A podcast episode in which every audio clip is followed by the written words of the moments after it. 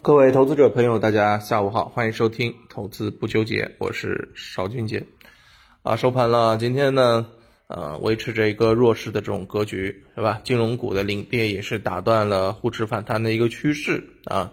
然后呢，呃，整体情况来看啊，相关的一些啊，这个市场啊，这个应该来说，宁王跌完啊，这个茅台跌啊，有那么一点点囚徒困境的这种感觉啊。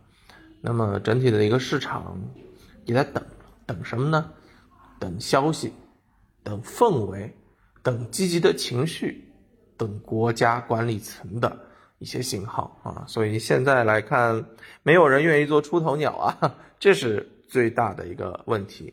所以市场呢，近期一直呈现出一种弱势的这种格局，而这种弱势的格局呢，其实我认为啊，嗯，对于我们投资者来讲，操作的难度就比较大。首先，总之一点，你在做一些品种的时候，你的反弹延续性是要打一个问号的，对不对？而另外一方面呢，其实呃，对于我们投资者来讲，在这个时候去找一些机会，确实也是挺难。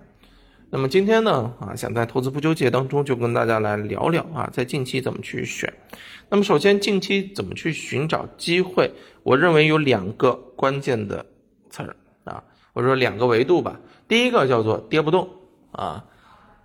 怎么叫跌不动？跌透了，跌升了，对不对？市场弱势，它已经在横盘震荡了，或者说市场弱势，它开始慢慢的啊，在前期下跌之后，已经有一种止跌企稳，并且开始反弹的这种意思了，这叫做跌不动。第二个呢，叫做什么呢？叫做啊，后面能涨啊，你得有涨的预期，你凭什么说服市场的投资者，你这个个股它后面能涨？对不对？你得有这样的一个充足的依据和理由才行啊！所以这就是我们今天要啊挖掘个股机会啊所要考虑的两个维度。那么我们来看几只个股吧。这几只个股呢，这两天走的不错啊。比如说像建林家居、东北制药啊、世嘉科技这几家上市公司，大家可以看一下。这些几家上市公司呢，近期啊。是出现了一个回调之后的触底反弹，而且涨的速度比较快。那么这些品种呢，首先第一个啊，这个跌不动，没问题，对不对？它涨得快的原因是什么呢？我认为还是有一些维度可以去进行归纳，或者它们的一些共性可以去找的。首先，这些品种呢，应该来说都是啊低位低价低估啊，不用说。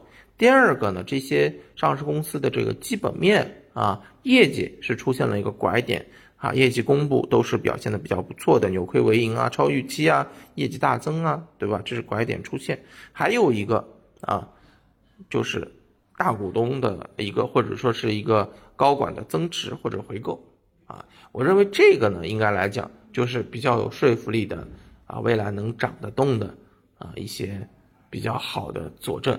对吧？你业绩出来之后拐点出现，然后已经有人身先士卒，机构现在不知道啊，不敢买。但是你大股东做出这样的一个表率啊，高管做出这样的一个表率之后，无疑啊就是一种信心的这种体现，对不对？所以这些品种在这儿涨了，所以我觉得呢，这就是啊比较好的啊一个上涨的一些依据。那么我们再从一只个股上面来做进一步的这个剖析啊。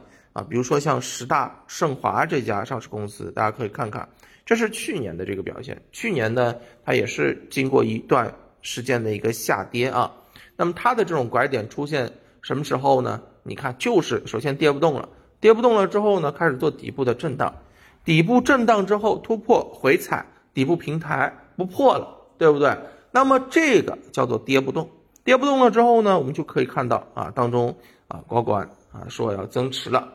那么当时呢说增持了一个亿啊，那么后面我们就看看到指指数啊个股啊是出现了一个上行，对吧？后面加速涨了啊，差不多有百分之一百一十吧。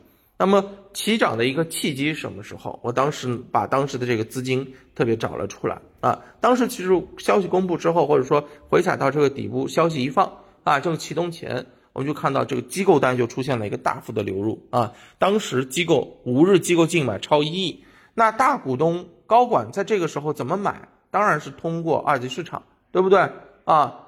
那么在这里我们就可以出看到机构单的这种行为，你得说了买，我觉得人真的去买，这样子市场才会买账，对吧？那么另外一方面呢，我们也看到两融资金也出现了一个大买啊，是出现了一个超四亿，也就是说，当机构资金开始买入啊，机构单开始出现的时候，市场出现了一个共振，他也认可你业绩好，他也认可你大股东要增持，但是啊，谁先动？动完之后，市场的一个表现是我们关注的，有了这样的一些啊这个实操的证据之后，我们就能够。进行上车啊，这种时候上车确定性就比较高，对不对？这是一个完整的这个剖析。所以沿着这样的一个逻辑呢，我们今天啊就从市场当中给大家去进行挖了逻辑啊，低位低估，对不对？回调超过百分之二十，价格位于估值中位以下的五十七家。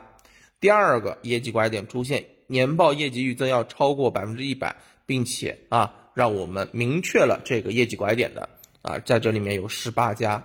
那么在这十八家当中啊，近期公告你增持或者说是回购的，那么金额比较大的啊，超过一个亿的啊，其实就不足五家了。所以我认为这样选出来的一些品种呢，应该来说它的啊确定性是比较高的啊，所以我认为啊这样的一个情况啊，是大家可以去在当下啊相对比较弱的市场当中去找到的一些确定性。那这些确定性呢啊，我认为在这个时候。啊，就是我们短期可以参与博弈的一些方向，好吧？所以给大家今天准备了一份低位拐点共振啊，股东回购精选的相关投资案例。那今天前面讲的比较多啊，今天就不给大家找个股做剖析了，反正不足五家啊。这里面呢，呃，我把个股的这个情况啊在里面了，大家呢可以通过评论区进行留言啊，给到大家啊。其实大家也关心啊，这里面其实啊更关心的就是有什么个股呗，对吧？那。在这里面，我会给大家单聊啊，把符合条件的一些个股的这个情况啊代码发送给大家，好吧？大家如果有兴趣，可以评论区留言。好，今天就跟大家聊到这儿，祝大家投资顺利，身体健康，好吧？嗯，在明天看看市场有什么转机，我们也会及时的跟大家带来相关的投资机会。好，拜拜。